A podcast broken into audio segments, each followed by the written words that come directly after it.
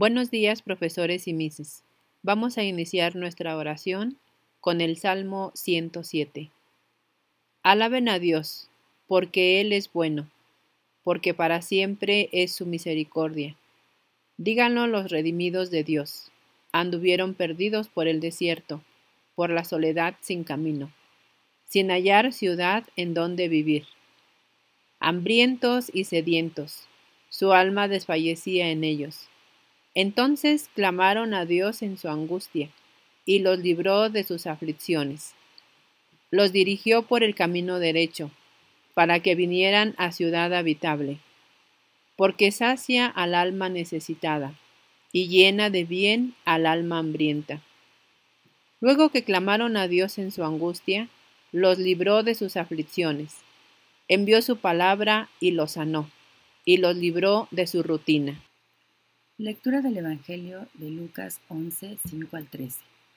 En aquel tiempo dijo Jesús a los discípulos, Si alguno de ustedes tiene un amigo y viene durante la medianoche para decirle, Amigo, préstame tres panes, pues uno de mis amigos ha venido de viaje y no tengo nada que ofrecerle. Y desde dentro el otro le responde, No me molestes, la puerta está cerrada, mis niños y yo estamos acostados, no puedo levantarme para dártelos si el otro insiste llamando, yo os digo que, si no se levanta y se los da por ser amigo suyo, al menos por la importunidad se levantará y le dará cuanto necesite. Pues así les digo a ustedes, pidan y se les dará, busquen y hallarán, llamen y se les abrirá, porque quien pide recibe, quien busca halla, y el que llama se le abre. ¿Qué padre entre ustedes cuando el hijo le pide pan, le dará una piedra? ¿O si le pide un pez, le dará una serpiente? ¿O si le pide un huevo, le dará un escorpión? Si ustedes, pues, que son malos, saben dar cosas buenas a sus hijos, ¿cuánto más su Padre Celestial dará el Espíritu Santo a, a los que se le piden? Palabra del Señor. Vamos a eh, guardar un momento de silencio para hacer nuestra reflexión. El contexto de esta lectura la podemos ver en el versículo 1 de Lucas 11. Señor, enséñanos a orar. Eso fue lo que le pidió a Jesús uno de sus discípulos. Como parte de su respuesta, Jesús, como un buen maestro, empleó dos ilustraciones o ejemplos para enseñar cómo debemos orar a fin de que Dios nos escuche. La primera ilustración se centra en la persona que ora. Jesús pone el ejemplo de un hombre al que llega un invitado a medianoche y no tiene comida que ofrecerle.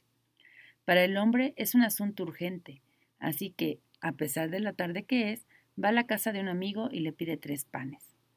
Al principio el amigo no quiere levantarse para no despertar a su familia, pero el hombre sigue insistiendo, sigue insistiendo sin reparo alguno, hasta que el amigo finalmente se levanta y le da lo que necesita.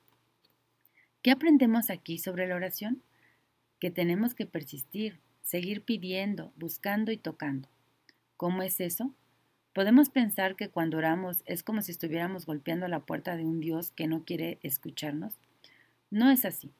A diferencia del amigo de la ilustración, Dios desea conceder las peticiones de quien le ora con fe, siempre y cuando estén de acuerdo con su voluntad. La fe la demostramos con nuestra persistencia.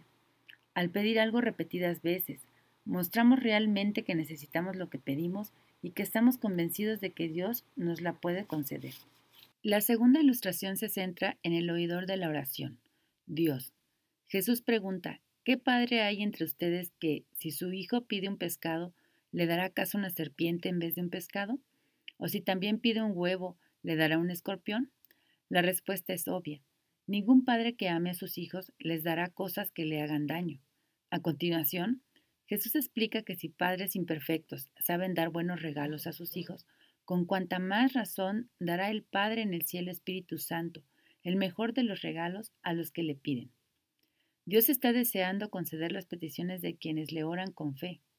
Con esta ilustración, Jesús nos enseña a ver a su Padre como el oidor de la oración, como un Padre tierno que está deseoso de satisfacer las necesidades de sus hijos. Por eso, quienes lo adoran pueden sentirse con la libertad de elevarle las peticiones de su corazón.